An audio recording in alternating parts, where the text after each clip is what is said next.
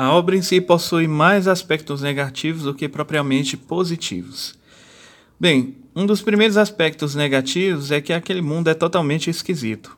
O segundo aspecto negativo é que a protagonista está, em, está sempre incomodada com alguma coisa, ou com várias coisas ao mesmo tempo.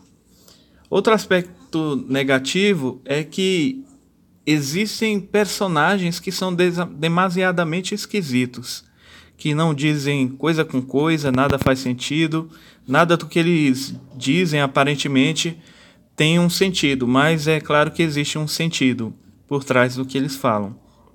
E existem outros aspectos negativos que, como por exemplo, a frustração dos outros personagens com a realidade na qual eles estão inseridos. Parece que eles não estão felizes. E de fato, eles não estão felizes.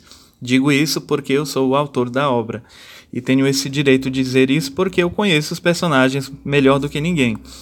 E eles estão sempre frustrados porque é como se eles estivessem acorrentados. E qual é o escravo que não deseja ser liberto? Afinal de contas, ninguém quer se tornar escravo de ninguém. É claro que a escravidão já foi abolida em 1888, mas ainda existe escravidão como a, a escravidão infantil, a, a questão do, do, do trabalho infantil e outras questões que escravizam de certa forma a humanidade. Então, os aspectos negativos, eles de uma certa forma servem para impulsionar os personagens para a busca de mudanças. Mudanças essas que propõem em si mesmas a melhoria das coisas.